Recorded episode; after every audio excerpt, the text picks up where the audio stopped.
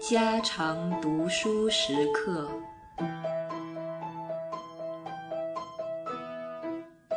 家族，我曾在以上两章中从群己的关系上讨论到社会结构的格局。我也在那章里提出了若干概念，比如差序格局和团体格局。我知道这些生疏的名词会引起读者的麻烦，但是。为了要表明一些在已有社会学词汇里所没有确当名词来指称的概念，我不能不写下这些新的标记。这些标记并没有使我完全满意，而且也有容易引起误会的地方。譬如有一位朋友看过我那一章的分析之后，曾摇头说，他不能同意我说中国乡土社会里没有团体。他举出了家庭、氏族、邻里。街坊、村落，这些不是团体是什么？显然，我们用同一名词指着不同的实体。我为了要把结构不同的两类社群分别出来，所以把“团体”一词加以较狭的意义，直指由团体格局中所形成的社群，用以和差序格局中所形成的社群相区别。后者称之作社会圈子。把社群来代替普通所谓团体。社群是一切有组织的人群，在那位朋友所列举的各种社群中，大体上都属于我所谓社会圈子的性质。在这里，我可以附带说明，我并不是说中国乡土社会中没有团体，一切社群都属于社会圈子的性质。譬如前会即从。显然是属团体格局的。我在这个分析中只想从主要的格局说，在中国乡土社会中，差序格局和社会圈子的组织是比较的重要。同样的，在西洋现代社会中，差序格局也是同样存在的，但比较上不重要罢了。这两种格局本是社会结构的基本形式。在概念上可以分得清，在事实上常常可以并存的，可以看得到的，不过各有偏胜罢了。在概念上把两种格局和两种组织区别出来，并不是多余的，因为这个区别确可帮助我们对社会结构获得许多更切实的了解，免除种种混淆。在这里，我将接着根据这套概念去看中国乡土社会中基本社群“家”的性质。我想在这里提出来讨论的是我们乡土社会中的基本社群，这社群普通被称为大家庭的。我在乡村经济中把它称作扩大了的家庭 （expanded family）。这些名词的主体是家庭。在家庭上加一个小或大的形容词，来说明中国和西洋性质上相同的家庭形式上的分别。可是我现在看来，却觉得这名词并不妥当。比较确当的，应该称中国乡土社会基本社群做小家族。我提出这新名词来的原因，是想从结构的原则上去说明中西社会里家的区别。我们普通所谓大家庭和小家庭的差别，绝不是在大小上，不是在这社群所包括的人数上，而是在结构上。一个有十多个孩子的家，并不构成大家庭的条件；一个只有公婆儿媳四个人的家，却不能称之为小家庭。从数目上说，前者比后者为多，但在结构上说，后者却比前者为复杂。两者所用的原则不同。家庭这概念在人类学上有明确的界说，这是个亲子所构成的生育社群。亲子指它的结构，生育指它的功能。亲子是双系的，兼指父母双方。子女限于配偶所生出的孩子。这社群的结合是为了子女的生和育。在由个人来负担孩子生育任务的社会里，这种社群是不会少的。但是，生育的功能就每个个别的家庭说是短期的，孩子长成了，也就脱离他们的父母的抚育，去经营他们自己的生育儿女的事物，一代又一代。家庭这社群应知是暂时性的。从这方面说，家庭这社群和普通的社群不完全一样。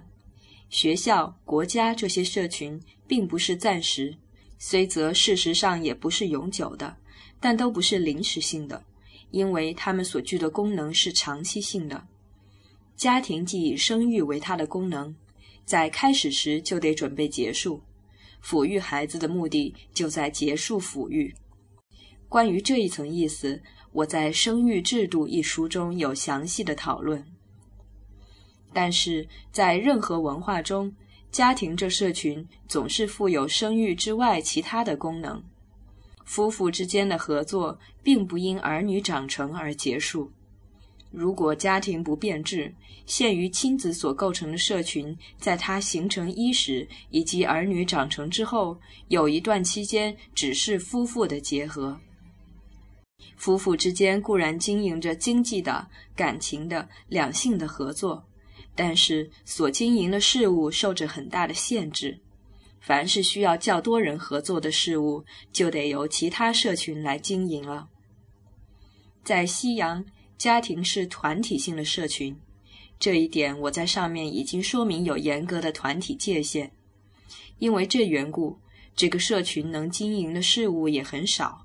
主要是生儿育女，可是，在中国乡土社会中，家并没有严格的团体界限。这社群里的分子可以依需要沿亲属差序向外扩大。构成这个我所谓社圈的分子，并不限于亲子，但是在结构上扩大的路线却有限制。中国的家扩大的路线是单系的。就是只包括父系这一方面，除了少数例外，家并不能同时包括媳妇和女婿。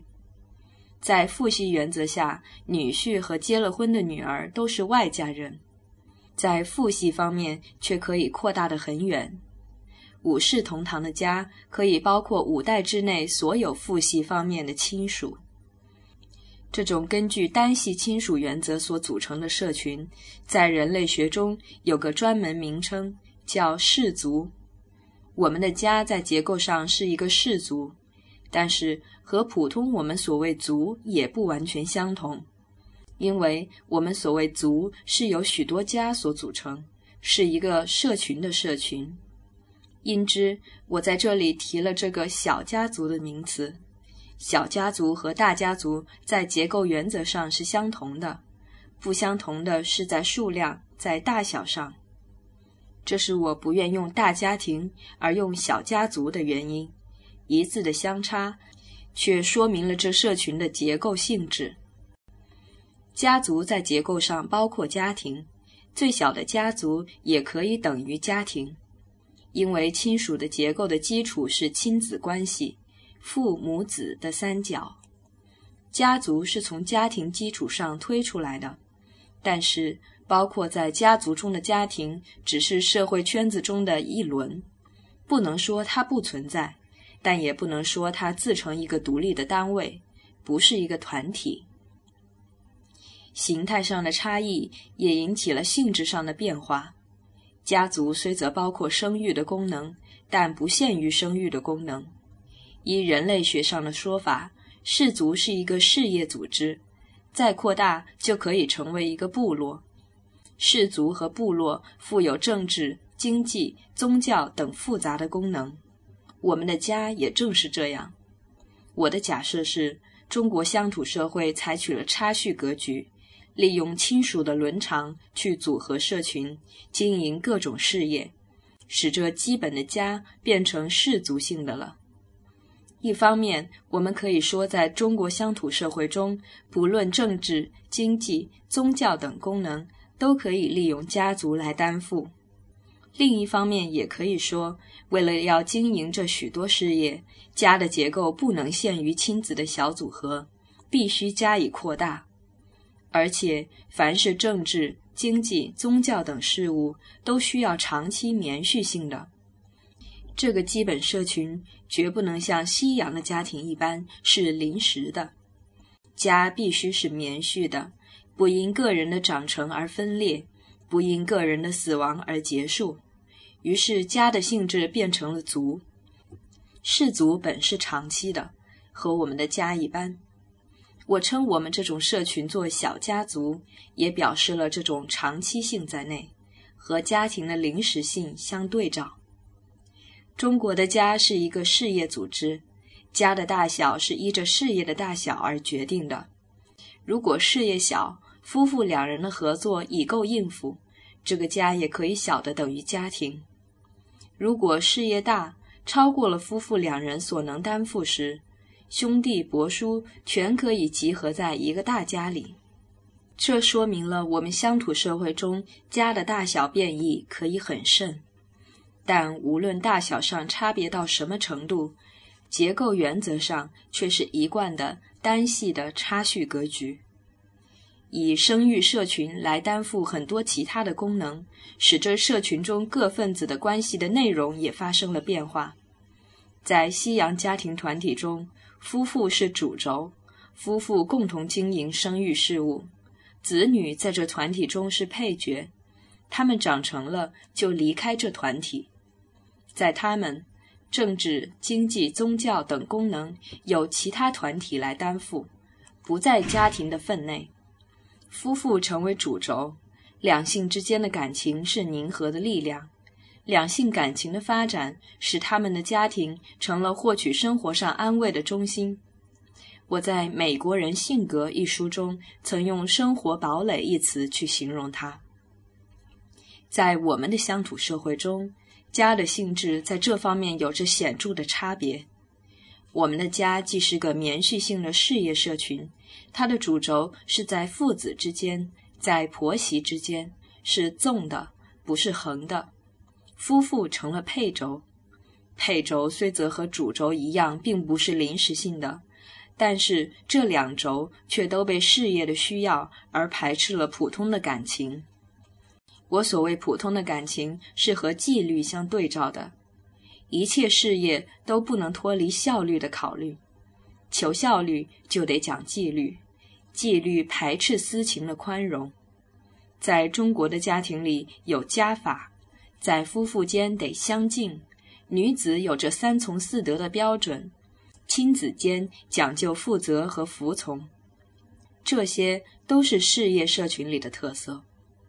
不但在大户人家、书香门第，男女有着捆内捆外的隔离，就是在乡村里，夫妇之间感情的淡漠也是日常可见的现象。我在乡间调查时特别注意过这问题，后来我又因疏散下乡，和农家住在一所房子里很久，更使我认识了这事实。我所知道的乡下夫妇，大多是用不着多说话的，实在没有什么话可说的。一早起，个人忙着个人的事，没有功夫说闲话。出了门，各做各的。富人家如果不下田，留在家里带孩子。工作完了，男子们也不常留在家里。男子汉如果守着老婆，没出息。